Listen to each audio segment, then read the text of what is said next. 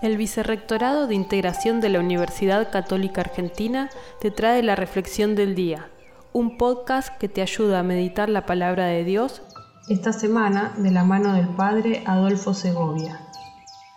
Qué consuelo saber que el Señor nos invita a tener un corazón simple y profundo para poder entrar en comunión con Él, en comunión de amor.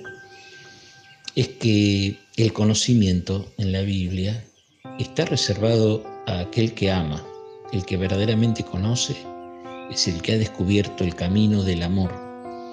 No es mera información. Por eso Jesús va a mostrarle quién es el Padre, va a darle a conocer quién es el Padre y el Padre va a dar a conocer a su Hijo a aquellos que tengan el corazón preparado.